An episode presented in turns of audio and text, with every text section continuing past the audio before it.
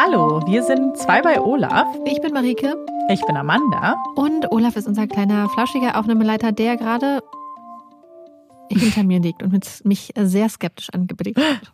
Echt? Dabei durfte er, ja. war gerade Gassi. Oder ja, nicht? ganz kurz. Wir mussten auch kurz Pause machen. Wir haben nämlich gerade eine Folge Puppies and Crime aufgenommen und machen jetzt kurz weiter. Ja, und vielleicht müssen wir den, den Elephant in the Room kurz ansprechen. Ach so, das ist letzte Woche, diese Woche keine Folge gab. Ja, also es ist so, dass die ganze Woche ich Technikprobleme hatte und zwar ganz, ganz krasse. Ich konnte Montag hätte ich eigentlich noch einen Fall, einen Teil von Puppies in Crime aufnehmen sollen. Das hat erst nicht funktioniert. Da habe ich mich den ganzen Tag mit äh, Technik rumgetroubled. Dann habe ich auch noch die falsche Folge hochgeladen. Es war komplettes Chaos. Dann dachte mm. ich, naja, immerhin ist das jetzt gelöst. Am nächsten Tag wollten wir dann eine Folge 2 bei Olaf aufnehmen, haben wir auch aufgenommen und haben dann nach einer gewissen Zeit beim Editieren gemerkt, dass da auf meiner Spur ein Störsound drauf war. Ja. Und konnten dann die ganze Folge in die Tonne treten. Und seitdem sitze ich dran und habe mehrere Tage versucht, diesen Störsound wegzukriegen mit allem, was ich vor Ort hatte in Niedersachsen auf dem Dorf. Es hat nicht funktioniert. Und alles lief schief, so dass ich mich dann gestern statt auf einem Jahrgangstreffen zu sein, dann wieder auf den Weg nach Berlin machen musste, damit wir ähm, arbeiten können. Mhm. Und jetzt bin ich hier, habe noch ein neues Mikrofon geschenkt bekommen, weil ähm, damit wir irgendwie aufnehmen können. Ja. Ja, sehr.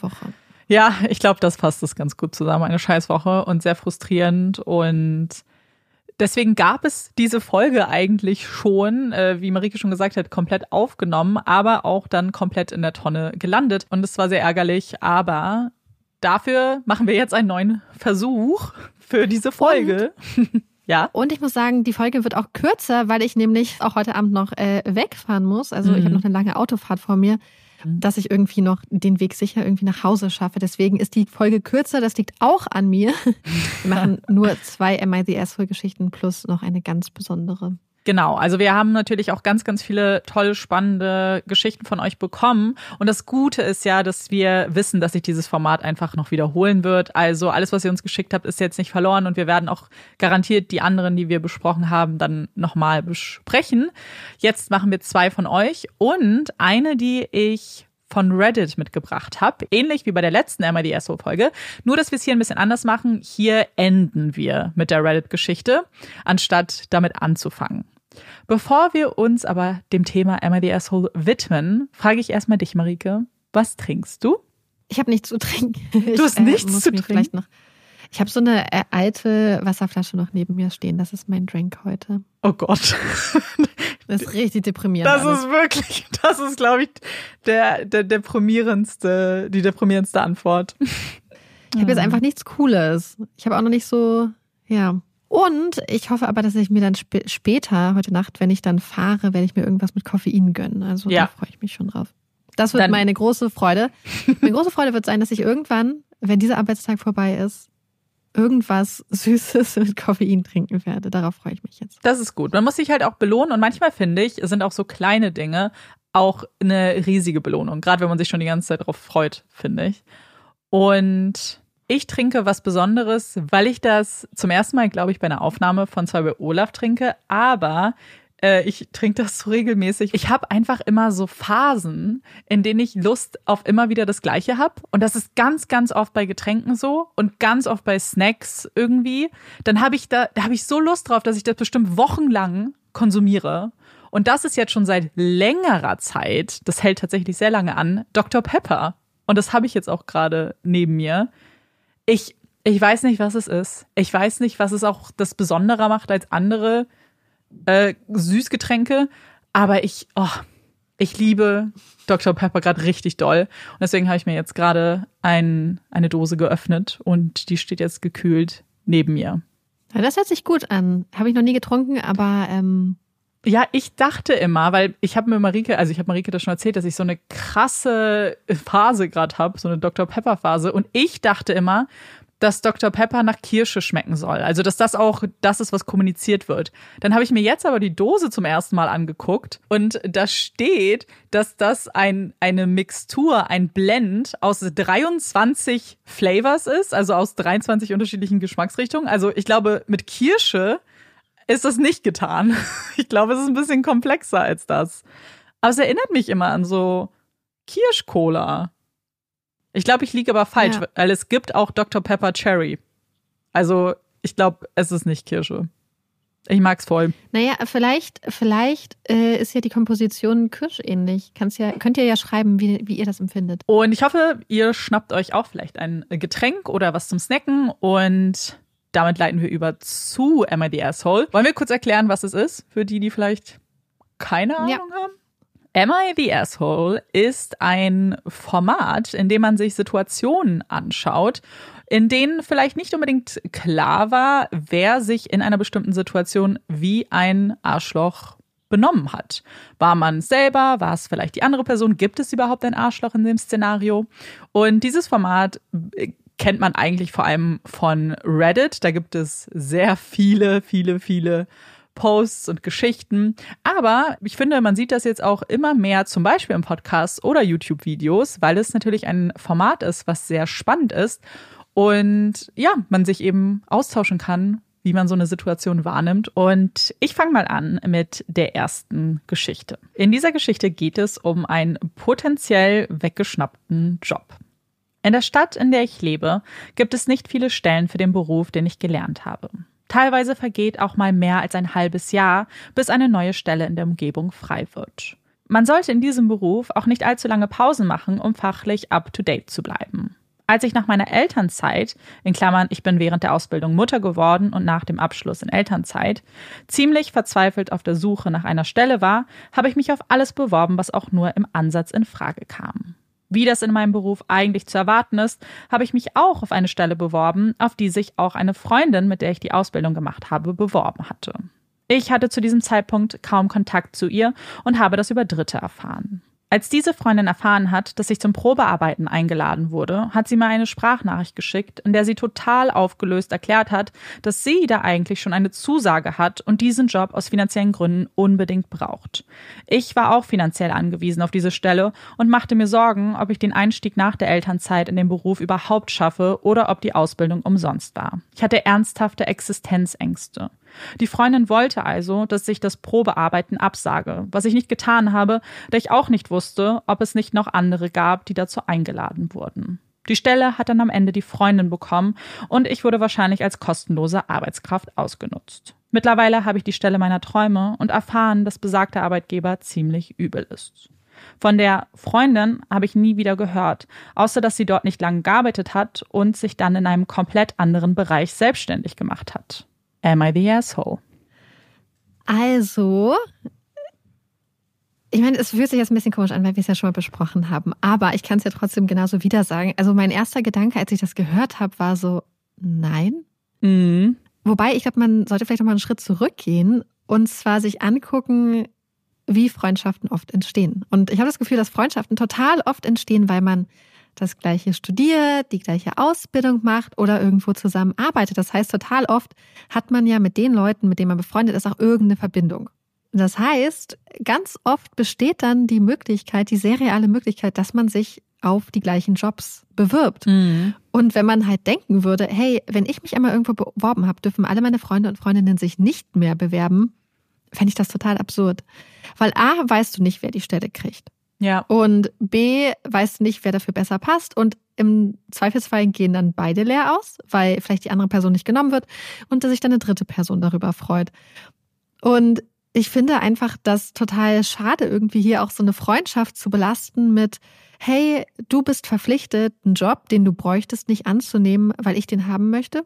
Ja, beziehungsweise es geht ja noch ein, setzt ja noch einen Schritt weiter vorne an, zu sagen, du gehst nicht mal zum Probearbeiten. Ich ja. Muss auch sagen, dass ich glaube, irgendwie habe ich das Gefühl, hier vermischen sich auch Dinge. Und hier wirkt es wie eine Freundschaft und die Person hatte am Ende Freundin auch in Anführungszeichen gesetzt.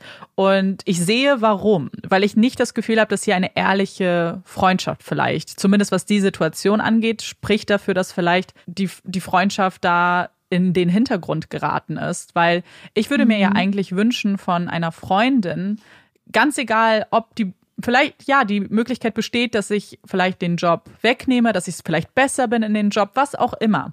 Trotzdem würde ich ja keiner Freundin wünschen, dass sie finanzielle Probleme hat. Gerade auch hier muss man ja auch noch betrachten, dass sie in Elternzeitweise auch ein Kind hat, also auch Verantwortung hat. Und ich glaube, dass die Person, und das hat, hatte uns ja die Person, die uns das geschrieben hat, auch gesagt, dass da wahrscheinlich ähm, eben auch Existenzängste auch auf ihrer Seite waren und eine Angst, ähm, weil sie eben so angewiesen auf diesen Job ist. Aber ich glaube, dass wir darüber sprechen müssen, dass es völlig okay ist, diese Ängste zu haben und diese Gefühle zu haben. Und diese, das Gefühl selbst darf auch manchmal so sich wünschen, oh, ich wünschte, sie wird den Job nicht annehmen und ich wünschte, sie wird einfach nicht zum Probearbeiten kommen. Wann es für mich nicht mehr geht, ist das dann zu kommunizieren und meine Probleme, mhm. meine Ängste auf die Schultern einer anderen Person zu übertragen. Gerade in diesem Kontext, weil hier ist es ein Job. Wir brauchen Jobs, um zu leben. Wir brauchen Jobs, um unsere Miete zu bezahlen und so weiter.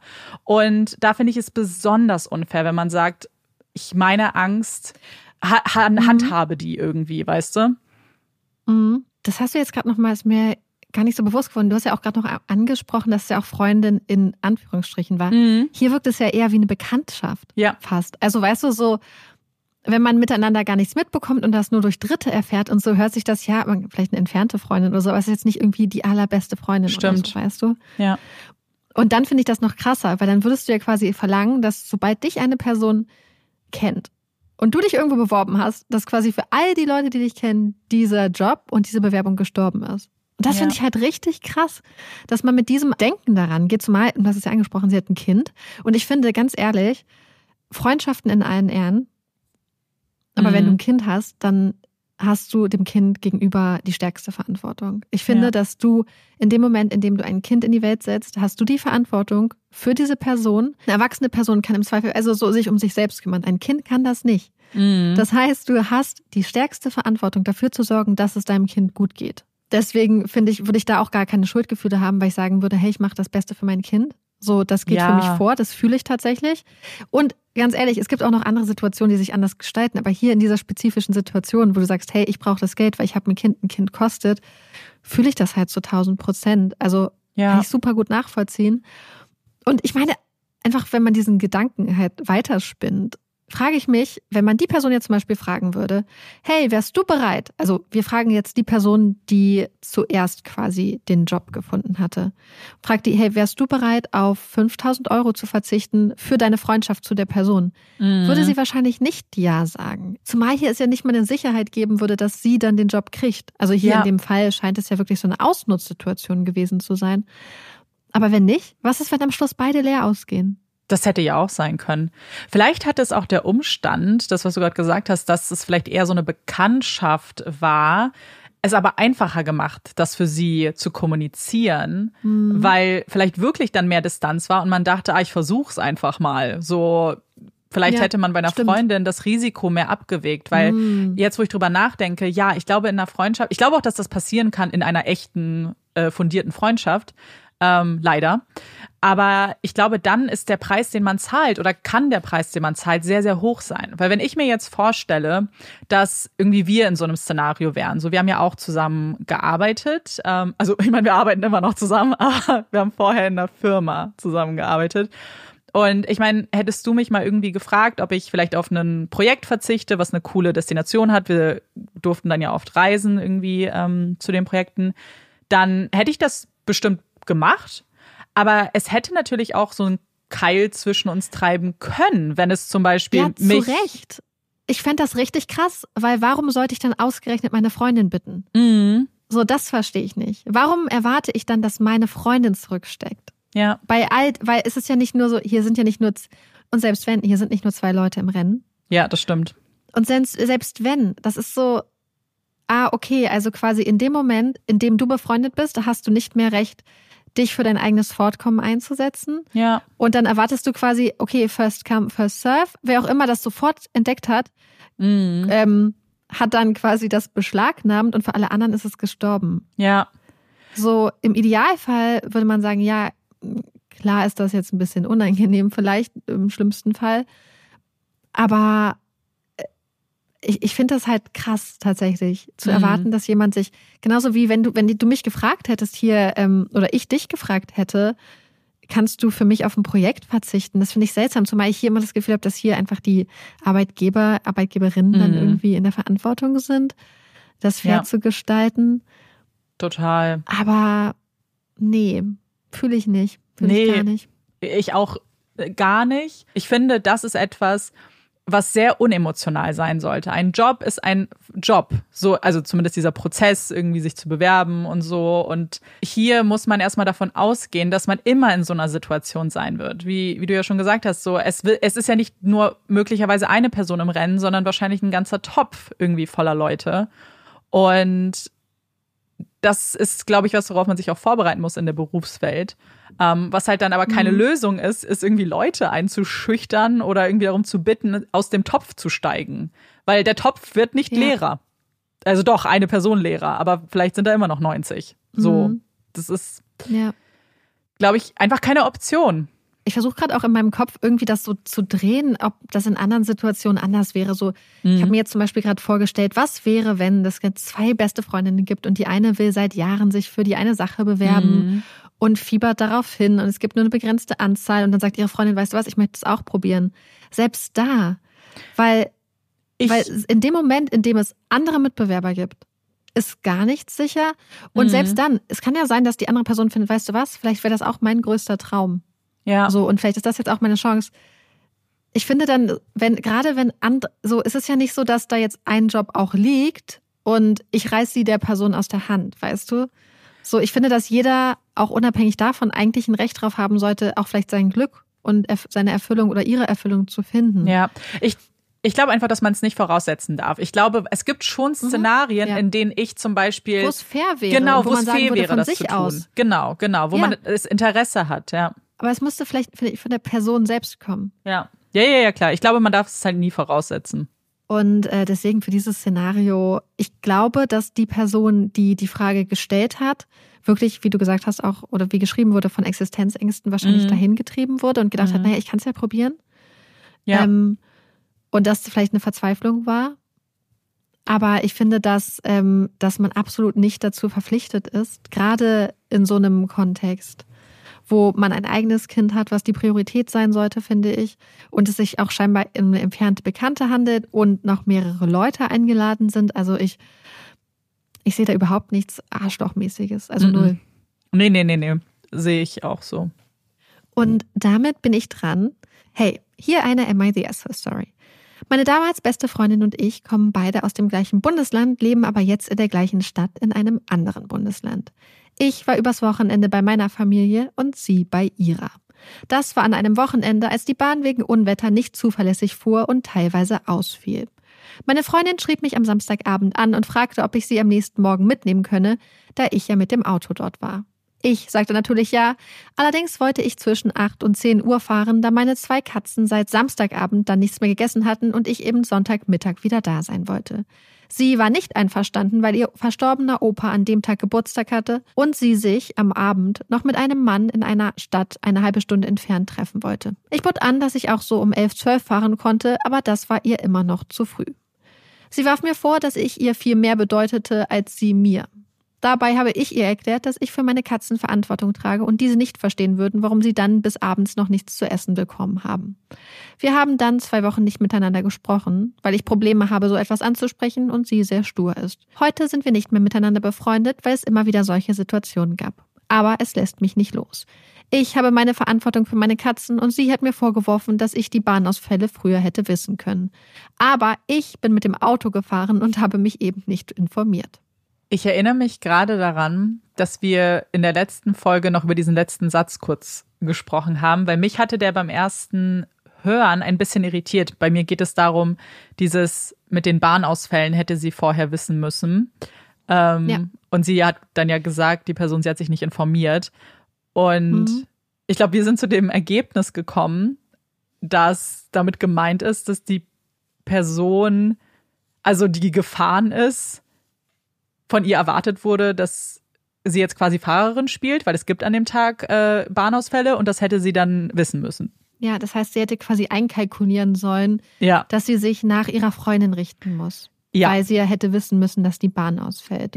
Genau. Was so wild ist, was manchmal Leute so erwarten irgendwie von mhm. anderen Leuten und wie sehr Leute auf sich selbst fokussiert sind und gleichzeitig erwarten, dass andere Leute genauso auf einen selbst fokussiert sind, aber nicht auf sich selbst. Ja, ich finde das auch so krass, weil offensichtlich hast du dich als autofahrende Person, die schon für sich abgespeichert hat, na gut, dann fahre ich halt mit dem Auto, wohin ich auch muss, nicht informiert, was die Bahnsituation angeht und offensichtlich ist das auch kein Thema. Also außer man hat irgendwie eine Vereinbarung getroffen, ah, da an dem Tag sind Bahnausfälle den ganzen Tag und du bist meine persönliche Chauffeurin, dann ist das vielleicht was anderes. Aber um vielleicht nochmal zu zitieren, was wir in einer anderen Folge äh, gesagt haben oder was so meine Überzeugung ist, wer fährt, entscheidet. Und das ist für mich wirklich so, das kann man, finde ich, auf alle Fälle erstmal übertragen. Und das ja. heißt jetzt nicht, dass man darauf irgendwie äh, bestehen muss und sagen muss, nee, ihr richtet euch alle nach mir und keine Ahnung. Offensichtlich, wenn man möchte und man kann fahren und es macht keine Umstände, dann ist es doch schön, irgendwie auch einer Freundin oder einem Freund auszuhelfen. Mhm. Aber hier haben wir ein ganz spezifisches Beispiel, in dem eben gesagt wird, warum das nicht der Fall ist, warum die Person zu Hause sein will. Und für mich ist es primär auch, also wäre es auch egal, was ihre Begründung ist. Sie kann auch einfach entscheiden, dass sie nach Hause fahren möchte. Ja. Ähm, und das ist kein Problem. Und das sollte auch Absolut. kein Problem sein. Und ich finde auch so ein bisschen das, was du gesagt hast, wer fährt bestimmt. Was anderes wäre es natürlich gewesen, wenn sie von Anfang an ausgemacht hätten, mhm. dass sie mhm. zusammenfahren und eine Zeit haben. Ich finde, dass du dann ja. auch als Fahrer, als Fahrerin ohne guten Grund aber das ist ja hier nicht der Fall. Hier geht es ja darum, dass wenn du fährst und jemand fragt, ob er oder sie mitkommen kann, ja. spontan, dass du dann nicht gezwungen bist, deine Pläne für diese Person komplett anzupassen. Mhm. Und ich fühle das halt so, weil ich zum Beispiel super spezifisch daran bin, wann ich über die Autobahn fahre. Ja. Weil ich ähm, am liebsten nachts fahre und so. Und das ist natürlich auch manchmal für Leute äh, nicht so entspannt oder ich bestimmte Vorlieben habe, wie ich fahre und so. Aber das ist halt einfach der Tatsache geschuldet, ähm, wie ich fahre und wie es für mich entspannt ist, damit man auch am Schluss sicher und zufrieden ankommt ans Ziel. Das ist, finde ich, auch total wichtig. Ja. Und ganz ehrlich, das mit dem verstorbenen Opa, okay. Mhm. Ähm, wenn man zum Beispiel sagt, hey, ja, ich, ich möchte nicht so früh losfahren, beispielsweise, weil da ist noch eine Familiensache, okay. Aber sorry, wenn du halt abends noch ein Date ja. hast, dann kannst du dir halt überlegen, entweder ich möchte nach Hause oder ich habe noch ein Date, aber dann kannst du nicht erwarten, mhm. dass deine Freundin den ganzen Tag dann noch rumhängt, weil du ein Date hast. Absolut. Oder eine Verabredung. Das ja. ist dann halt schon wieder deine Prioritätensetzung. Und ja. das ist halt was anderes. Ja, absolut. Ich muss sagen, dass mir bei dieser Geschichte halt auch so ein paar Sachen aufgefallen sind. Ich habe das ganz starke Gefühl, und das ist nur Spekulation, ich, wir kennen die Person nicht, aber dass da ein bisschen mehr hintersteckt als nur diese Situation, weil diese Aussage der Freundin, oh, ich mag dich viel mehr, du bist mir viel wichtiger als ich dir. Ich glaube, dass das Bände spricht. Und ich glaube, dass das mm, andeutet, ja. dass da vielleicht mehr ist, dass es ihr gar nicht primär darum geht, oh, äh, ihre Katzen sind wichtiger oder sie, sondern wirklich dieses, oh, sie, sie macht das jetzt nicht für mich. Und möglicherweise mhm. denkt die Person, oh, ich habe so viel für sie getan und ähm, ich fahre sie immer überall hin und jetzt einmal wollte ich das, wie gesagt, das ist nur Spekulation. Aber es klingt so ein bisschen, als ob da jemand so mental ein bisschen mitgezählt hat und vielleicht auch so eine Strichliste geführt hat, wie oft mache ich was für dich und dann zu dem Ergebnis jetzt gekommen ist, ja, äh, das gleicht sich nicht aus, weil es, es, es wirkt so aufgeladen so ein bisschen für die Situation, die mhm. eigentlich so verständlich irgendwie wäre. Ähm, und ich meine, die Person hat ja auch am Ende gesagt, dass sie keine Freundin mehr sind, weil auch mehr Dinge passiert sind oder immer wieder solche Sachen passiert sind, was ja auch so ein bisschen dafür spricht, dass vielleicht da mehr hintersteckt. Ja, genau. Hm. Ja, ich glaube, dass es auch wahrscheinlich der springende Punkt ist. Ich finde das aber immer so krass so in Situationen, weil irgendwie habe ich das Gefühl, gerade wenn du das Gefühl hast, ey, dir liegt mehr ich, mir liegt mehr an dir als dir mhm. an mir, dann ist das ja ein Gefühl. Was willst du damit? Also entweder du hast das Gefühl und es zeigt sich immer wieder, dann kannst du, finde ich, für dich deine Konsequenzen daraus ziehen. Ja. Aber für mich bringt es nichts, zu einer Person zu gehen und zum Beispiel zu sagen, hey, ich habe das Gefühl, dir liegt gar nicht so viel an mir. Mhm. Bam. So, was soll die Person denn machen? Ja. So, weil das ist ja ein Gefühl. Die Person kann nicht sagen, oh mein Gott, du hast es angesprochen. Ja. Ab jetzt liegst du mir mehr am Herzen? Das ist ja ein Gefühl, was du nicht steuern kannst. Wenn du natürlich da sagst, hey, ich habe das Gefühl, dass ich dir schon wichtig bin, aber du, dass du es nicht richtig zeigst und deswegen, mm, mhm. weißt du, so sowas ist was, finde ich, was anderes. Aber zu sagen so, hey, dir liegt viel mehr an mir als ich, ja, dann ist das vielleicht so. Ja. Dann musst du aber, finde ich, für dich deine Konsequenzen daraus ziehen, weil du halt niemanden dazu ähm, in so einem Gefühlskontext kannst ja. du ja niemanden dazu zwingen, äh, seine Gefühle oder ihre Gefühle zu ändern, weil das ja auch eigentlich gar nicht geht. Ja. Und ich weiß, ich nenne das oft und ich glaube, das hängt Leuten auch zum, aus den Ohren raus. Aber ich finde, das ist so ein Paradebeispiel, warum es so wichtig ist, über Love Languages zu reden, weil die auch in Freundschaften wichtig sind und dass oft Missverständnisse geschehen, weil Leute unterschiedlich ihre Zuneigung zeigen und man manchmal nur das misst, was man selber auch als Liebe empfindet.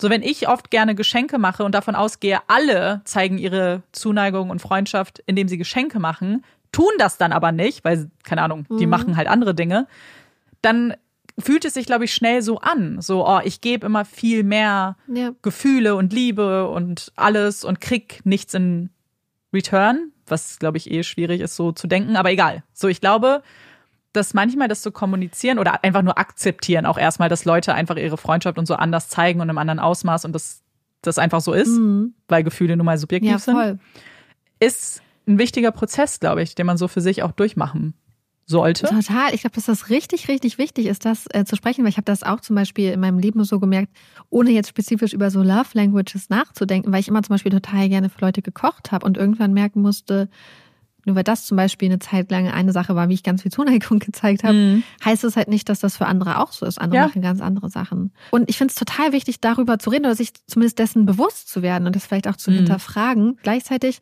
muss man aber auch immer, glaube ich, wissen, so die Verantwortung dafür liegt im Zweifelsfall bei mir, ja. in dem Sinne, wie ich dann damit umgehe. Wenn ich das Gefühl habe, hey, die andere Person investiert nicht genug in diese Freundschaft, ist es dann fair, der anderen Person zu sagen, du musst mehr machen? Oder ist es nicht vielleicht so, hey, die Person kann nicht oder will auch nicht, statt die Person zu zwingen, vielleicht in ein Verhalten, was ihr in dieser spezifischen Beziehung eigentlich nicht natürlich liegt, sollte ich eher gucken, wie gehe ich damit auf meiner Seite um? Ja. So, ist mir das genug für eine Freundschaft? Möchte ich das akzeptieren? Möchte ich dann vielleicht ähm, den Kontakt ein bisschen runterschrauben oder ein bisschen weniger geben? Oder sage ich, hey, nee, dann ist es vielleicht nichts für mich. Ich glaube, dass gerade bei sowas man halt nicht so hoch die Erwartungen haben darf, dass die mhm. andere Person dann auf einmal das so stark ändert. Nee, ich glaube, das kannst du eh nicht. Ich glaube, in jeden Diskurs, mhm. in den du gehst, solltest du bestenfalls ohne Erwartungen reingehen, weil da ist ja eine Partei, ja. in deren Kopf du nicht gucken kannst. Du weißt ja gar nicht, was ihre eigenen Erfahrungen sind und mit welcher Überzeugung die Person in das Gespräch geht. Ich glaube aber, dass was man auf jeden Fall vielleicht machen kann, ist diese Gespräche zu führen, bevor sich das so anstaut, weil ich wie gesagt das Gefühl ja, habe so ein bisschen, Fall. dass das eskaliert, in Anführungszeichen, ähm, weil man vielleicht eben schon sich so viel angesammelt hat. Und dann ist es ja nicht mhm. mehr so mhm. wirklich situationsbezogen, sondern dann schwappt halt alles über. So, wer kennt das nicht, wenn man irgendwie sich so gestritten hat und dann Sachen auspackt vor, weiß ich nicht, einem Jahr, weil man darüber nie geredet mhm. hat. Aber in deinem, äh, oftmals ist ja. es ja was, was einen stört, sonst würde es ja nicht rauskommen. Und ich glaube, und das ist natürlich immer leichter gesagt als getan, aber es kann, glaube ich, sehr, sehr hilfreich sein, wenn man übt, das wirklich in dem Moment zu machen, damit man das für sich selber so auch ein bisschen abspeichern kann. Ja. So, ich habe das in das dem Moment es, abgesprochen. Mhm. Ja. Ich glaube, Übung ist total wichtig, weil es auch einfach nicht einfach ist, sowas mhm. anzusprechen. Voll. Und ich glaube, und Übung und dann, wie du gesagt hast, wahrscheinlich erstmal ohne, ohne eine konkrete Erwartung. Also man kann natürlich erwarten, dass es sich bessert und dass die andere Person darauf reagiert und so, aber dass man einfach erstmal offen irgendwie reingeht ja. und so. Das wäre wahrscheinlich äh, hätten wir diese Nachricht vielleicht nicht bekommen, wenn die andere Person das vorher eventuell, wir wissen es nicht, ja. diese Schritte ergriffen hätte. Ja. Aber ähm, ja, aber so finde ich auch, also ich finde vor allem, gerade wenn du deinen Katzen gegenüber oder deinem Hund oder irgendwem anders gegenüber Verpflichtungen auch hast, mhm. finde ich es dann auch tatsächlich, ne? Auch wenn man das mal umdreht. Wenn jetzt jemand erwarten würde, dass ich Olaf hungern lasse, weil er oder sie noch ein Date hat, dann wäre ich echt wütend, ne? Ja, total. Dann wäre ich richtig wütend.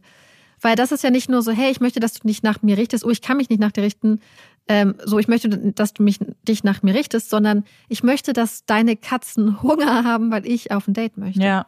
Ja, das ist ja, ja nochmal ein ganz anderer Schnack. Ja, wobei ich tatsächlich glaube, dass der Person das gar, ich vermute, in meiner äh, Interpretation dieser Situation, dass das gar nicht so bewusst war. Ich glaube, das war fast so ein bisschen, Mhm. vielleicht sogar trotzig ein bisschen, ähm, sozusagen, äh, vielleicht gar nicht so mit einem Ohr zugehört, warum sie nach Hause will, aber was hängen geblieben ist oder was man so in Erinnerung hatte, war, ah, sie nimmt mich nicht mit. So, das war es einfach. Mhm, Weniger ja, das, warum nimmt sie nicht, mich nicht mit, weil das ist ein komplett verständlicher Grund. Aber wie gesagt, für mich bedarf sowas nicht mal einen Grund.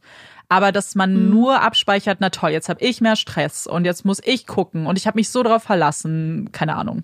Wie gesagt, Spekulation. Und dass man dann gar nicht so weit geht zu sagen, ach ja, okay, die Katzen haben wirklich nichts gegessen. Ich glaube, da, da, ja, man ist dann vielleicht Ja. schon woanders Mhm. in der eigenen Gefühlslage. Das kann, kann ich mir ganz gut vorstellen, dass das so ist. Mhm. Ja. Und ich glaube, den Punkt, den ich auch nochmal betonen möchte, ist das, was du gesagt hast, jetzt auch Gott sei Dank schon zweimal. Man braucht auch keinen Grund. Wenn Ja. man fährt und man hat Pläne gemacht, weil ich kenne das von mir. Wenn ich einen Plan gemacht habe und dann soll ich den ändern, ist das für mich richtig krass belastend manchmal. Mhm. Weil ich mich emotional auf Sachen einstelle. Insbesondere aufs Autofahren zum Beispiel so und, und solche Sachen. Und ich finde das, oder gerade wenn man so einen Tag geplant hat. Weißt du, dann hast du nicht nur geplant, ich fütter dann mittags meine Katzen, sondern dann mache ich das, dann mache ich das, dann mache ich das, dann fahre ich, dann habe ich gepackt und so. Und ähm, ich glaube, das muss man auch sehen, dass Ja. das auch für manche Leute einfach richtig krass belastend sein kann, irgendwie.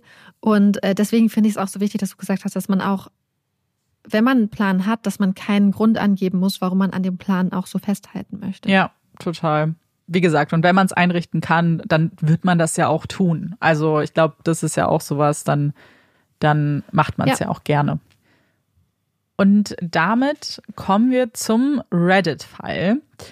Ich habe mir den rausgepickt, weil das einer der Fälle ist, den ich wirklich ganz, ganz doll verfolgt habe, der auch so ein bisschen viral gegangen ist, glaube ich. Ähm, und bei dem die Situation sehr spannend ist. Und ich kann schon mal einen kleinen Spoiler geben. Ähm, es gab nach der Situation dann auch ein Update der Person, die die Geschichte aufgeschrieben hat. Und das heißt, man erfährt noch so ein bisschen mehr, was äh, der Ausgang vielleicht war. Bin ich das Arschloch, weil ich meiner Freundin sagen möchte, dass ihr Freund ihr einen Heiratsantrag machen wird? Meine beste Freundin, 27 weiblich, ist seit über fünf Jahren mit ihrem Freund, 26 männlich, zusammen. Vor einer Weile kontaktierte er mich, um nach der Ringgröße zu fragen und seinen Plan durchzugehen, damit es wirklich der perfekte Moment für seinen Antrag wäre. Ich kenne meine Freundin seit über 20 Jahren. Ich weiß genau, wie sie sich ihren Heiratsantrag vorgestellt hat und wen sie dabei haben wollte. All das habe ich ihm mitgeteilt. Zusätzlich dazu habe ich im Internet noch nach dem Ring gesucht, den meine Freundin immer so schön fand, und auch diese Info habe ich ihm zugeschickt. Wichtige Randinfo. Meine Freundin ist unglaublich familienorientiert. Ihre Familie und ihre Freunde sind ihr das Allerwichtigste. Sie hatte mir mehrfach anvertraut, wie schade sie es findet, dass er sich so gar nicht in ihren Freundeskreis integrieren möchte und auch kein Interesse zeigt, Zeit mit ihrer Familie zu verbringen. Obwohl ich ihn grundsätzlich mag, hatte ich immer das Gefühl, dass er etwas egozentrisch und nur auf sein eigenes Wohl bedacht ist. Letztens habe ich durch einen gemeinsamen Freund erfahren, dass er eine Gruppe erstellt hat, in der er, seine Freunde und seine Familie angefangen haben, den Heiratsantrag zu planen und sich auf einen Ort und eine Zeit zu einigen. Er hat mich nicht nur exkludiert, sondern, wie ich auf Screenshots sehen konnte, scheint er nicht einen einzigen meiner Ratschläge angenommen zu haben und ebenfalls entschieden zu haben, ihre Familie und ihre Freundesgruppe nicht einzuladen. Er plant nur seine Jungs und seine Familie dabei haben zu wollen. Und ich weiß, dass das Herz meiner Freundin brechen wird, weil sie diesen für sie so wichtigen Moment nicht mit ihrer Familie und ihren Freunden teilen kann. Ich wurde sauer und rief ihn sofort an. Am Anfang wich er meinen Fragen noch aus. Irgendwann rückte er dann mit der Sprache raus und sagte, das ist mein Antrag. Ich habe genug Zeit und Geld investiert, also entscheide ich, wie ich das handhabe. Freu dich doch einfach für sie. Ist ja nicht so, dass wir dich nicht zur Hochzeit einladen würden. Ich habe gekocht vor Wut. Und um das Ganze noch schlimmer zu machen, ich habe kurz danach die Eltern meiner Freundin im Supermarkt getroffen und vorsichtig gefragt, ob sie etwas von einem Heiratsantrag wüssten. Sie haben verneint und ich weiß, dass es eine Bedingung meiner Freundin war, dass ihr Freund vorher um die Erlaubnis ihrer Eltern bittet. In Klammern, sie ist da sehr traditionell. Meine Freundin ist sehr sensibel und ich weiß genau, wie dieser Tag ablaufen wird und wie traurig sie sein wird, dass sie ihre engsten Vertrauten nicht dabei haben wird. Seine aber schon. Sie kränkt es ja eh schon, wie wenig Interesse er zeigt. Das wäre nur ein weiterer Beweis dafür. Noch schlimmer macht es, dass ihre Eltern nur 30 Minuten entfernt von dem Ort wohnen, an dem ihr Freund den Antrag geplant hat. Ich weiß nicht, ob ich mich da einmischen soll und die Überraschung versauen soll, aber irgendwie habe ich das Gefühl, ich muss meine beste Freundin auch vor einer Enttäuschung schützen und mit ihr vielleicht darüber reden, ob er der richtige Partner ist. Bin ich das Arschloch, wenn ich etwas sage? Also ich habe das Gefühl, dass es hier irgendwie zwei Baustellen gibt. Einmal gibt es die Baustelle, was ist das für ein Verlobter? Und dann gibt es die Baustelle, also quasi, weißt du, so diese Beziehung zwischen der Person, die den Antrag bekommt und ihrem Verlobten, zukünftigen Verlobten und dann die zwischen der Person, die gefragt hat und der zukünftigen Verlobten, also ihrer Freundin. Und wenn wir uns jetzt die Frage angucken, ob sie etwas sagen soll, würde ich mich halt fragen, beziehungsweise wenn man vor so einer Frage steht, ist, was möchtest du erreichen und was sind die verschiedenen Szenarien, die irgendwie so ein bisschen passieren können? Und wenn wir uns das jetzt hier mal so ein bisschen angucken, mh, mm, sieht das, glaube ich, alles nicht so rosig aus. Also ich sehe so drei, glaube ich, Hauptszenarien. Also es gibt einmal die Möglichkeit, dass du das als Freundin ansprichst und deine Freundin sagt, ja, und das wäre mir doch alles egal gewesen. Oh mein Gott, ich habe mich die ganze Zeit jetzt drauf gefreut. Jetzt hast du meinen Antrag kaputt gemacht. Wie konntest du nur so gemein sein? Ich hätte mich total gefreut. In dem Fall wäre es halt komplett scheiße gewesen und du hättest den Antrag kaputt gemacht und deine Freundin findet dich möglicherweise für immer scheiße. Die zweite Möglichkeit ist, du sprichst es an, deine Freundin findet das auch irgendwie scheiße, will aber trotzdem weitermachen. Warum auch immer, weil sie denkt so, ach, ich komme da jetzt nicht raus, ach nee, geht dann mit einem schlechten Gefühl da rein, kann wahrscheinlich den Antrag nicht genießen und heiratet ihren Freund dann irgendwie am Ende und ist dann aber irgendwie traurig und alles ist nicht so richtig. Und vielleicht hat sie dann so getan, als ob sie überrascht war, aber war es eigentlich nicht. In dem Fall ist es auch schlecht für deine Freundin. Ähm, die dritte Möglichkeit ist auch, du sagst es deiner Freundin, deine Freundin ist so, oh krass, gut, dass du mir das gesagt hast, ist wütend, geht zu ihrem Verlobten, redet mit ihm und er sagt dann so, was? Nein, das, ich habe dir und deiner Familie nicht Bescheid gesagt, weil ich euch alle überraschen wollte, weißt du, wenn das noch früh genug ist. Und äh, sagt dann so, nee, das war ganz anders geplant, auch Mensch, die Überraschung, sollte eine Überraschung sein, deswegen wollte ich, dass deine Freundin nichts mitkriegt, weil ich hatte eh schon Angst gehabt, dass sie das dann irgendwie erzählt. Und das ist dann auch scheiße für deine Freundin und in dem Fall dann auch für dich, weil sie dann das Gefühl hat, ach Mist, das wäre eigentlich voll der schöne Antrag gewesen und der Freund kann sich dann komplett rausreden, theoretisch. Weil ich finde es grundsätzlich auch erstmal richtig schlimm, dass er ihre Familie und ihre Freunde nicht eingeladen hat, muss ich dazu sagen. Und die dritte Variante ist, wenn du das Gefühl hast, hm, irgendwie ist das nicht cool, ich sage es ihr und sie findet es vielleicht auch nicht cool, ähm, dann streiten sie sich und heiraten auch nicht. Und dann ist seine Freundin aber auch unglücklich. Und ich sehe kein einziges Szenario, wo sie es ihrer Freundin sagen könnte, ohne dass es scheiße ist, ohne dass die Freundin auf jeden Fall Schmerz und Leid verspüren wird. Ich sehe irgendwie kein Szenario, wo es für die Freundin okay ist. Das heißt, wir müssen eigentlich schon mal ausschließen, dass es irgendein Szenario gibt, was du machen kannst, wo die Freundin halt gerade nicht leidet. Also das heißt, dass diese Bedenken vielleicht schon ein bisschen nach hinten. Und dann musst du dich fragen, was willst du erreichen? Wenn du erreichen möchtest, dass der Antrag cool ist und sie ihren Freund dann am Schluss heiratest, ja, der Weg ist dir schon abgeschlossen. Das heißt, es bringt nichts, deiner Freundin was zu sagen.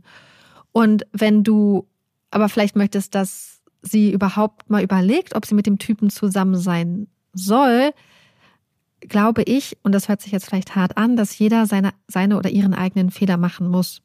Und zwar in dem Sinne, dass ich dann auch nichts sagen würde, sondern dass ich glaube, dass wenn du wirklich das Gefühl hast, dass der Verlobte schlecht ist und ein schlechter Einfluss und dass er sie nicht glücklich machen will, glaube ich, dass es wenig Sachen gibt, die die Augen einer Person vielleicht so dolle öffnen können, wie wenn ein Heiratsantrag gemacht wird und die Menschen auf der Welt, die die am meisten bedeuten, sind nicht eingeladen. Weil da kann sich dann doch auch niemand mehr zurücknehmen oder irgendwelche Fake-Gründe oder Ausreden erfinden. Dann ist das halt einfach klar. Und dann kann es sein, entweder es fällt dir in diesem Moment wie Schuppen von den Augen, boah, krass, da möchte mich jemand heiraten, aber lädt nicht mal meine Eltern ein oder die Menschen, die mir wichtig sind. Oder die Person sagt, ja, ist mir alles egal, aber dann hätte man die Person auch vielleicht nicht vorwarnen müssen. So, deswegen glaube ich, dass man es ihr auf jeden Fall nicht sagen sollte. Ich glaube vor allem, was du gesagt hast, ist, das sind halt zwei Fragen. Ist die Frage, willst du sie schützen einfach nur vor diesem vor dem Heiratsantrag, weil genau wie du gesagt hast, ich glaube, da kannst du nicht schützen, weil es kein Szenario gibt, in dem nicht irgendwas ähm, kaputt geht Entweder bei den beiden oder Ja. möglicherweise in eurer bei dir. Freundschaft. Genau. Ja. Ich glaube, dass man da ganz schnell zu einem Arschloch werden kann aus den Augen der Person. Weil, wie, genau wie du gesagt hast, was ist halt, wenn das kein Problem gewesen wäre? So, ich gehe, also ich kann euch schon mal sagen, weil äh, bei Reddit wurde ganz viel spekuliert, oh, sind die wirklich so gut befreundet und stimmt das alles? Ähm, ich glaube, das kann man schon auch bestätigen. Aber trotzdem weißt du ja nie alles hundertprozentig. Und vielleicht ist es ihr doch, war es ihr mal wichtig, aber vielleicht ist es jetzt nicht mehr so wichtig. So, das wissen wir ja alles nicht. Vielleicht entwickelt man sich auch und spricht dann einfach nicht mehr drüber, ähm, wie man sich den Heiratsantrag vielleicht vorgestellt hat und jetzt anders vorstellt. Auf jeden Fall glaube ich nämlich auch, dass man dann schnell zum Arschloch wird und trotzdem irgendwie Leid ähm, oder die, der Ausgang trotzdem auch ähm, schwierig Ja. sein kann und wahrscheinlich wird in jeglichem Szenario. Mhm. Das wäre dann die eine Frage. Und ich glaube, die Antwort muss dann schon sein, so, nee, sag's ihr nicht, weil man muss erstmal gucken, was passiert. Die zweite Frage, willst du eigentlich, dass sie sich vielleicht von ihm trennt? Willst du eigentlich sagen, guck mal, was er getan hat, guck mal, wie wenig er irgendwie deine Bedürfnisse beachtet oder wenn, wenn das eigentlich das Problem ist, das kann man ja auch danach machen. Also so ein Heiratsantrag, klar, du willst dann die Person auch heiraten, aber das ist ja nicht sofort. So, es geht ja nicht fließend über zur Hochzeit und es gibt keinen Ausweg mehr. So, man kann ja auch danach Las sagen. Vegas. Ja, genau, gibt's schon, richtig. War jetzt in dem Fall, glaube ich, nicht geplant. Aber man hat danach ja noch Zeit zu sagen, so wenn sie einem erzählt, dann kann man ja sich so ein bisschen rantasten und sagen, oh, äh, war das schön so für dich? Und wenn sie dann sagt, na ja, ich hätte es mir schon gewünscht, dann kann man ja immer noch sagen, ja, ich hatte ihm das eigentlich gesagt. Das, weißt du, das ist ja ein Gespräch, was man durchaus führen Ja. kann als beste Freundinnen. Mhm. Aber ich glaube, das muss danach passieren, weil genau wie du gesagt hast, man muss so Mhm. seine eigenen Fehler machen, aber auch einfach ihm nicht mehr den Raum geben, irgendwelche Entschuldigungen zu finden ähm, und Ja. Ausreden möglicherweise. Ich, ich glaube, da kommen wir auch auf eine ganz wichtige Aufgabe, finde ich, für Freunde und Freundinnen. Und das ist Dasein. Dass man Ja. im Zweifelsfall, wenn man das Gefühl hat, hey, hier ist eine Situation, ich kann eine Person wirklich dafür bewahren, einen Fehler zu machen. Und das wird auch so funktionieren. Aber ich finde, ähm, dann muss man auf jeden Fall was sagen und muss man es auch ansprechen. Aber ich habe das Gefühl, dass gerade in Bezug auf Beziehungen Leute auch manchmal so ein bisschen geblendet sind. Mhm. Und dass dann, wie du gesagt hast, dass man dann eher wie das Arschloch oder vielleicht wie eifersüchtig oder so dasteht. Weißt du, wenn du das komplett runterbrichst, gibt es hier eine Person, die einen Fehler macht. Und das ist der, der, der, der zukünftige Verlobte. Mhm. Indem er einen Antrag organisiert, der seine Verlobte vielleicht verletzen wird, der seine Beziehung vielleicht gefährdet, aber er ist dabei, einen Fehler zu machen. Ja. So, noch bist du in diesem Stadium, wo du quasi dich fragst, verhindere ich seinen Fehler? Und Ja. genau, wie du gesagt hast, es geht hier um eine Verlobung, es geht hier nicht um eine Hochzeit. Es geht hier nicht darum, dass hier jetzt irgendwie ein rechtsverbindliches Papier unterschrieben wird, sondern es geht erstmal um einen Antrag. Und gerade wenn man vielleicht die Hoffnung hat, hey, weißt du, dass vielleicht dieser Antrag fast so ein bisschen dieser Auslöser ist, vielleicht die Beziehung zu Mhm. hinterfragen, dann ist der Antrag eh nichts so wert. Weißt du, was ich meine? Ja, total. Und deswegen glaube ich, dass es hier dann viel mehr wäre, nein, ich lasse ihn seinen Fehler machen, auch wenn die Leidtragende des Fehlers unter anderem meine Freundin ist, werde aber daneben stehen, weißt du, und quasi wie so ein Sicherheitsnetz neben meiner Freundin stehen, werde für sie da sein und werde ihr dann da durchhelfen. Genau. Weil manchmal ist alles, was, oder das ist vielleicht das Beste, was wir für unsere Freunde und Freundinnen machen können, daneben stehen und bereit sein, sie zu fangen. Mhm. Das hast du schön gesagt. Ich glaube halt auch, weil ich glaube, der Wunsch, jemanden zu beschützen vor Schmerz, ist ja, glaube ich, ja nur zu verständlich. Und ich glaube, den haben bestimmt schon auch die viele von uns auch verspürt. Und am liebsten würde man so das Leid von den Menschen, die man liebt, irgendwie abhalten und annehmen und irgendwie was tun. Aber es ist ein Szenario, in dem, es gibt viele Szenarien, in denen das einfach auch gar nicht möglich ist. Und es dann eben, genau wie du gesagt hast, viel wichtiger ist, einfach zu unterstützen und da zu sein. Und ich glaube, was man auch sehen muss, im Zweifelsfall sorgst du für mehr Schmerz. Ja. Weil in dem Moment kann es zum Beispiel auch sein, dass du dadurch sie vielleicht noch viel tiefer in die Arme ihres Mhm. Verlobten drückst. Weil ich, ich muss ganz ehrlich sagen, für mich ist er wirklich ein Arschloch. Ja. Ich finde, dass wenn du jemandem einen Heiratsantrag machst und du weißt, der Person sind ihre Eltern wichtig und ihre Freunde und dann lädst du nur deine Familie ein und nicht die Leute, die ihr wichtig sind, dann geht's dir bei dem Antrag nicht um euch, dann geht's dir um dich. Wie er gesagt Ja. hat, das ist mein Antrag, das ist mein Geld. Ja, das Und hat, ja.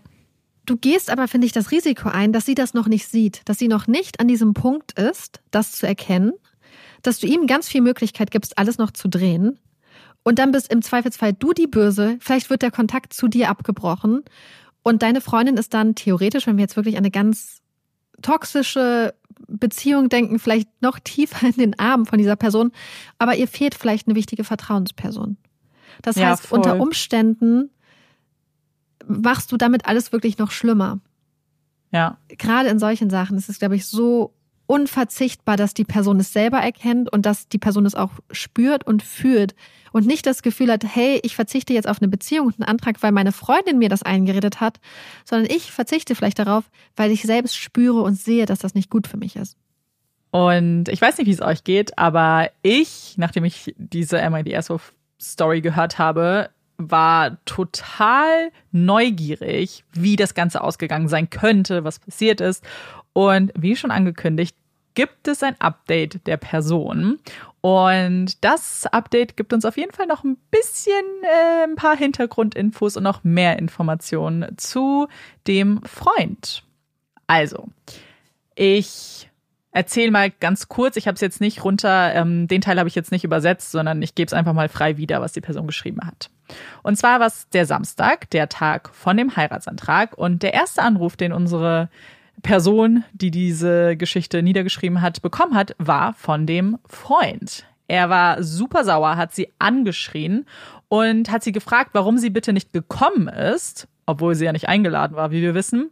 Und warum sie sich nicht darum gekümmert hätte, dass die Familie von der Freundin dabei wären. Und die Person hat darauf geantwortet, was meinst du? Ich habe dir gesagt, dass das passieren würde, woraufhin er noch wütender wurde und sagte, na ja, wenn du es wusstest, warum hast du dich dann nicht darum gekümmert, dass es nicht eintrifft? Daraufhin hat die Person aufgelegt und der nächste Anruf, der kam, war von der besten Freundin, die sie darum gebeten hat, zu ihr zu kommen, beziehungsweise zum Haus der Eltern, denn da würde sie sich gerade befinden. Und die Person hat es gemacht, ist dahin gefahren und hat dann auch erfahren, was eben passiert ist, wie der Tag abgelaufen ist. Um es kurz zusammenzufassen, es gab den Heiratsantrag, er hat ihr die große Frage gestellt und sie hat auch erst Ja gesagt. Und in diesem Moment ist dann die Familie des Freundes rausgekommen und Freunde von ihm und die hatten dann noch so ein Plakat in der Hand, auf dem stand Willkommen in unserer Familie, Mrs. und dann den Nachnamen von ihm. Und jetzt fügt die Freundin hier hinzu, dass sie das nicht wusste, aber ihre Freundin hatte mehrfach mit ihrem Freund darüber gesprochen, dass sie ihren eigenen Nachnamen behalten möchte. Dafür gibt es auch einen Grund. Ähm, sie kommt aus der Ukraine und jetzt mit allem, was passiert, war es ihr besonders wichtig, ihren Namen weitertragen zu können und hatte das, wie gesagt, mehrfach eigentlich auch angesprochen und auch abgesprochen, dachte sie. Denn dieses Plakat hat ja jetzt irgendwie gezeigt, dass das möglicherweise nicht richtig bei ihm ankam. Woraufhin sie noch so halb scherzhaft gesagt hat, so, haha, ihr meint wohl er, und dann hat sie ihren Nachnamen gesagt. Woraufhin die Eltern des Freundes gesagt hätten, na ja, äh, jetzt ist es ein bisschen zu spät dafür, denn der Ring ist ja auch schon graviert. Daraufhin wurde sie total wütend und hat auch irgendwie in dem Moment erst festgestellt, dass ihre Familie nicht da ist und auch sonst niemand, den sie kennt und hat äh, das dann auch in den Raum geworfen, meinte, wo sind denn alle? Und ihr Freund hat dann angefangen, irgendwelche Entschuldigungen dafür zu finden, hat gesagt, er hätte die Telefonnummer nicht gehabt und hätte nicht gewusst, wie er sie erreichen soll. Und irgendwie kam er damit aber nicht richtig so durch, beziehungsweise hat gemerkt, dass das für sie nicht reicht als Entschuldigung. Und dann hat er irgendwann halt zugegeben, dass er es gar nicht geplant hat und gesagt, das war mein Antrag an dich. Meine Familie ist jetzt auch deine Familie und wir können deiner Familie ja später Fotos schicken. Das ist ein Zitat, was die Person jetzt noch mitgegeben hat. Daraufhin hat die Freundin den Ring abgenommen, hat ihn dagelassen und ist dann sofort zu ihren Eltern gestürmt und war komplett fix und fertig und hat dann eben auch die Freundin angerufen, die ihr dann auch erzählt hat, was im Hintergrund passiert ist. Und ich fand es eigentlich ganz schön formuliert, weil die Freundin auch dann so meinte, sie ist halt hingekommen und sie hat jetzt nicht alle Informationen ihr sofort gegeben, sondern hat ihr quasi angeboten, hey, willst du Fragen stellen? So frag, was du willst, um sie halt nicht auch zu überfordern mit allen möglichen Informationen. Am Ende kam dann aber, glaube ich, alles ganz gut durch. Und das ist das erste kleinere Update. Die Person war super traurig, super enttäuscht, ähm, war aber natürlich wahnsinnig dankbar für Freundin, die jetzt für sie da war. Und was man auch noch weiß, ist, das ist so ein kleineres Update, was später dazu kam, ist, dass sie sich getrennt haben. Sie hat ihre Sachen aus der Wohnung rausgeholt und damit war das das Ende dieser Beziehung. Ich glaube, dass es auch nicht besser hätte laufen können. Mhm. Ganz ehrlich. Das Ja. war gut, dass es alles so gelaufen ist, weil ich weiß nicht, ich finde es ja immer noch so richtig krass, einfach einen Heiratsantrag zu planen. Und grundsätzlich finde ich es vollkommen legitim, bei einem Heiratsantrag zu sagen, ja, meine Freundin hat sich das vielleicht so und so gewünscht, aber ich habe eine ganz eigene Idee, auf die sie vielleicht gar nicht gekommen ist und die auch total toll ist und die mega meaningful ist und voll schön. Mhm. Ich finde nicht, dass man als Person, die den Antrag bekommt, auch das Recht hat zu bestimmen, wie der Antrag stattfindet. Aber ich finde halt, Familie und Freunde nicht einladen, ist halt wirklich ein richtiger Arschloch-Move. Also wirklich richtig krass, gerade wenn die irgendwie da in der Nähe gewohnt haben. Dann auch noch zu lügen und da- dann, Mhm. und das finde ich richtig krass, auch noch zu sagen, oh, nee, du musst jetzt deinen Namen ändern. Ja. Weil wir haben jetzt auch schon den falsch, also dich, sich so über deine Wünsche Mhm. hinwegzusetzen, ähm, ich glaube, besser hätte es eigentlich gar nicht kommen können Ja. dass sie das einfach so sieht und dass sie jetzt vor wahrscheinlich möglicherweise einem der größten Fehler ihres Lebens bewahrt wurde, aber vor allem bewahrt wurde, weil sie es selbst erkennen konnte. Ja. Nicht, weil jemand es gesagt hat und sie dann irgendwann vielleicht doch noch die nächsten zehn Jahre denkt, ach hätte ich mal, ach vielleicht war das gar nicht so schlimm. Man redet sich im Nachhinein Sachen gerne harmloser oder kleiner. Mhm. Voll. So ist das nicht möglich, Ja. weil sie so einfach erkannt hat und auch geführt hat. Nicht nur kognitiv erkannt, glaube ich, sondern geführt. Dieser Mann ist nicht gut für mich. Und ich glaube, das ist ganz wichtig. Ja, ich sehe auf jeden Fall so die wahre Seite wahrscheinlich gesehen in ihm, weil ich gebe dir auch recht, dass ich sage so, man hat jetzt nicht irgendwie so Mitspracherecht oder irgendwas, aber was ich hier die große Red Flag an seinem Verhalten finde, ist, dass er das nicht gemacht hat, weil er dachte, ich habe was Tolles geplant, sondern es war ihm einfach egal, was sie wollte. Ja. Und das kann einerseits, was die Familie angeht, aber ich finde auch, ich finde, es ist ein krasses Signal, wenn dir kommuniziert wird, hey, das würde sie freuen. Und dann Ja. ignorierst du das komplett, erwägst es nicht mal und sagst dann ins Gesicht, so Zitat, das ist mein Antrag, hier geht's um mich. Nee, es geht um eine Ehe, es geht um euch beide. Wenn dein Antrag, das denke ich auch bei Hochzeiten immer, wenn Leute dann so sagen, oh, es ist mein Moment, denke ich immer so, mm, Nee, Euer. eigentlich nicht. eigentlich ist es euer Moment. Es geht ja hier um mehr. Und wie du sagst, ich verstehe schon, dass am Ende er oder sie, wer auch immer den Antrag macht, dann die Entscheidung offensichtlich trifft, wie es dann passiert. Aber es ist schon eine große Red Flag, wenn du ganz bewusst dich dagegen entscheidest, irgendwas Ja. zu tun, was der anderen Person gefallen könnte. Absolut. Und das ist ja auch hier ein bewusstes Entscheiden. Meins, wie du hast ja auch gesagt, Mhm. gilt halt nur für den Fall, dass du denkst, boah, ich habe was Besseres geplant oder Ja. ich, ich weiß was anderes oder ich habe was geplant, was sie sich gar nicht vorstellen könnte. Ja. Hier ist es halt offensichtlich, äh, du interessierst mich nicht. Ich will einfach nur, ich, ich habe das Gefühl, hier hatte jemand einfach die Vorstellung von einer Ehe, von so einer ganz traditionellen Ehe, wo die Frau Mhm. wirklich eher so eine Ware ist, die du jetzt für dich und deine Familie dann erwirbst und dann gehört sie zu deiner Familie, trägt deinen Familiennamen und hat schön die Fresse zu halten. So Ja. wirkt es auf mich.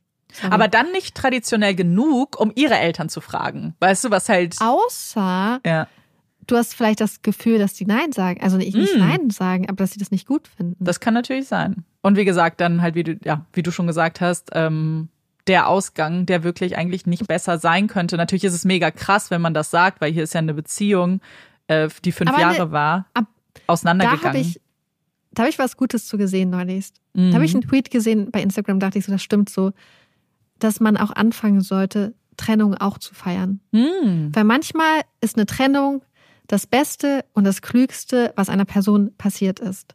Ja. Und es mag auch in dem Moment hart sein, aber wir müssen anerkennen, dass nicht jede Trennung ein Grund zur Trauer ist, auch wenn sie hart sind, sondern dass manche Trennungen Ja. das mutigste, stärkste, beste sein können, was Menschen gemacht haben. Dass manche Trennungen der Weg sind und der Startpunkt für ein freies, selbstbestimmtes Leben. Für ein Total. Leben, wo man wieder träumen kann, wo es einem gut geht. Und dass man, dass manche Trennungen es wirklich verdienen, genau so zu fei- gefeiert zu werden wie der Startner von einer Beziehung oder eine, Ja. eine irgendwas anderes. Weil sie hat jetzt durch diese Trennung die Chance, auf, und ich bin mir zu 100% sicher, dass es sonst wirklich anders gewesen wäre, auf ein glückliches Leben noch. Mhm. Deswegen gut, dass die Freundin äh, sich Ja. an die ganzen klugen Leute von Reddit gehalten hat und Ja. das so durchgezogen hat. Genau, das äh, habe ich, glaube ich, am Anfang gar nicht gesagt. Reddit war nämlich auch der Meinung, ähm, das nichts, äh, nicht zu kommunizieren und nicht mit ihr zu sprechen.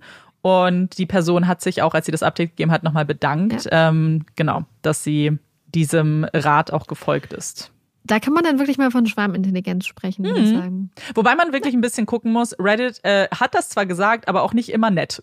Also wie das Internet so ist. Manche fangen dann ja wahnsinnig an zu spekulieren, so, oh, ihr kennt euch gar nicht, ihr seid gar nicht beste Freundinnen, so richtig viel reinzulesen in so Sachen und dann auch wirklich, auch wirklich unter der Gürtellinie. Assumptions. Ja, genau. Ähm, da muss man dann, glaube ich, auch aufpassen. Ähm, aber so der Tenor, so die Grundmeinung, auch von ganz vielen Menschen, die es sehr sachlich formuliert haben, ähm, war halt genau das. Und das war definitiv dann hier in dem Fall äh, gut beraten. Ich bin sehr gespannt, was ihr so sagt, ähm, generell zu den Geschichten heute. Bevor wir die Folge aber abschließen, kommen ja hier unsere Tops und oder Flops. Mein Flop, ich habe einfach Flop die Woche. Flop ist nicht Flop der Woche, es ist die Flop-Woche. Stimmt. Schlechthin. Ich muss es noch mal kurz ausführen. Also ich habe, also ich habe es mal hochgerechnet. Ich glaube, ich habe ungefähr mehr als 30 Stunden insgesamt rein investiert und versucht, diese Probleme zu fixen. Nicht nur ich, auch noch andere Menschen haben da ihre Lebenszeit verloren. Ich habe ähm, Brunchen abgesagt, worauf ich, ich hatte Brunchen organisiert. Ich habe mich da die ganze Woche drauf gefreut, das musste ich absagen. Weil das war auch richtig geil. Ich habe in der Nacht vorm Brunchen saßen wir bis halb drei dran und haben versucht, das Technikproblem zu fixen. Es hat alles nichts gebracht. Dann dachte ich, um drei war ich dann im Bett, dachte so, cool, jetzt kannst du schlafen. Okay, um neun musst du aufstehen, damit du alles hinkriegst. Eine halbe Stunde später hat Olaf angefangen, dass er raus muss. Und alle Hundebesitzer wissen, das ist das Schlimmste, wenn der Nacht, Hund nachts raus muss.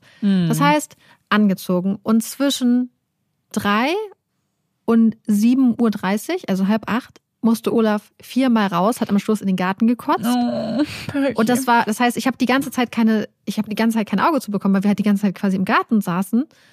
Und als ich dann das Auge zubekommen habe, war es, also ich habe dann auch schon um 4 Uhr nachts geschrieben, so, okay, brunchen wird nichts. Ich bin viel zu müde. Hm. Und dann hatten wir aber das Problem noch nicht gelöst, sodass ich wusste, okay, ich kann auch nicht zu dem Schultreffen hingehen, weil ich nach Berlin fahren muss, um da hoffentlich das Problem vielleicht irgendwie mit alternativen Geräten fixen zu können. Und dann konnte ich das auch nicht machen. Und die ganze Woche, ich hatte mich die ganze Zeit darauf gefreut, oh mein Gott, endlich einen Tag irgendwie lesen oder dies und das. Es hat alles nichts geklappt. Weil irgendwie alles, egal wo es ein Problem geben konnte, gab es dann noch ein Problem. Ja, aber das ist eine Sache, das haben sowohl du als auch ähm, andere Leute gesagt. Das Problem ist, glaube ich, dass wenn ich richtig gestresst bin, ist Olaf auch gestresst. Ja, und dass er 100%. vielleicht Deswegen Tummy Troubles hatte. Ja. Ich glaube, das darf Ja. man nicht unterschätzen. Stress ist, es ist ja nicht nur auf Tiere anstecken. Das wäre ja bei uns nicht anders. Also ich weiß jetzt nicht, wie das deinem Freund geht, Mir aber richtig schlecht. mir würde, Ne? ja, und eben, und wenn man dann mit jemandem lebt und Zeit verbringt, ich glaube, das ist so oder so ansteckend, tatsächlich. Aber Olaf. Ja. Ja. Du musst dich Das für einzig- Olaf entstressen. Ja, das einzig Gute war, äh, eine Freundin von mir mit ihrer Tochter war da ähm, kurz und äh, wir sind spazieren gegangen und haben ein bisschen gequatscht. Das war so Ja. der eine Lichtblick diese Woche und natürlich, äh, äh, dass ich jemanden an meiner Seite habe, der krass supportive ist und mich immer unterstützt, auch wenn es um halb drei Uhr nachts ist, dann noch mit mir an der Technik rumzurütteln. Ja. Aber sonst. In Und jedem Flop steckt auch ein bisschen Top. ja, und ich glaube, es ist auch wichtig, weil ich bin safe nicht die einzige Person, die irgendwie eine scheiß Woche hatte. Jetzt diese Woche, letzte irgendwann. Bestimmt. dass man auch einfach mal Scheißwochen hat. So, Ja. weil auch wenn wir unseren Traumberuf haben, gibt es einfach auch Wochen, wo man einfach mit frustriert ist und alles ist scheiße und man Ja. möchte nichts und man möchte sich am liebsten die ganze Woche nur ähm, verkriechen, im Bett liegen und heulen irgendwie. Ja. Und ich glaube, dass man das bei Social Media, ich glaube, der Trend geht schon zu mehr Authentizität darin, dass man sowas auch anspricht. Mhm. Aber wenn ihr eine scheiß Woche habt und denkt, boah, bei den ganzen Leuten geht es besser, nein, ihr seid nicht alleine. Nee, man sieht's nur gibt nicht immer. bestimmt Mhm. jetzt gerade wieder Leute, die irgendwo sitzen und heulen und frustriert sind. Ja. Und ähm, auch wenn das Wetter schön ist, auch wenn alle irgendwie draußen sind, am See und alles ist schön, muss, muss es einem nicht gut gehen. Und man darf auch schlechte Phasen haben und das auch dann Ja. fühlen. Muss Ja. man auch mal durch. Ja, das muss ja vor allem raus. Bloß nicht äh, runterschlucken. Weil Ja. das sammelt sich an. Das geht nicht Und- weg. Einfach. Und um Hilfe bitten, wenn man Genau. kann. Wenn man die Möglichkeiten hat, ist das auch, kann das auch ganz wichtig sein. Ja, voll. Ich wiederhole einfach nur das, was ich letzte Woche gesagt habe, weil es passt ja auch zu dem, was du jetzt gerade gesagt hast. Denn wir hatten bei Instagram auch nach euren Tops und oder Flops äh, gefragt. Und es war so witzig, weil es gab eine Sache, die super oft geschrieben wurde, aber als Top oder Flop. Und das ist das Wetter. Und für mich ist es halt der absolute Top. Wobei ich sagen muss, die letzten drei Tage hat es hier sehr doll geregnet in Berlin. Ähm, das ist auch gut. Ist gut, ja, ja, ja. Naja, und es war auch gut, weil ich eh arbeiten musste. Also ganz egoistisch gedacht, nicht nur für die Pflanzen und alles. Auch für mich war es gut, weil dann hatte ich nicht so ein FOMO, weißt du, so, oh, ich könnte jetzt am See sitzen. Nein, du musst jetzt hier tippen. eine Folge schreiben. Ähm, aber wenn es jetzt wieder, es wird ja jetzt wieder schöner. Ich lieb's total. Ich liebe den Sommer. Das ist meine Jahreszeit gib mir Hitze. mir persönlich nicht den mhm. Pflanzen, gib den Wasser, aber ich lieb's halt total und ich freue mich. Und Berlin im Sommer ist halt einfach Highlight. Weil es gibt ja so viel Seen. Und jetzt, jetzt die Woche werde ich vielleicht nochmal an den See fahren. Ja, es ist wirklich schön. Und ich mag auch Regen im Sommer. Und kennt ihr Joris Sommerregen, das Lied? Falls nicht, mm. ist voll schönes Sommerlied. Muss mm. ich gerade dran denken. Ja, dann Packen wir's? Wir packen's und äh, nächste Woche gibt's ja dann keine Folge. Also wir müssen jetzt ja gerade unseren Rhythmus wiederfinden, den wir angekündigt mhm. haben. Ähm, und deswegen gibt's jetzt auch erstmal keine drei Themen. Das machen wir bei Instagram. Einfach. Und wir hoffen, euch hat diese Folge gefallen. Und wir würden uns total freuen, wenn ihr uns beim nächsten Mal zuhört. Ich bin Amanda. Ich bin Marike. Das war zwei bei Olaf.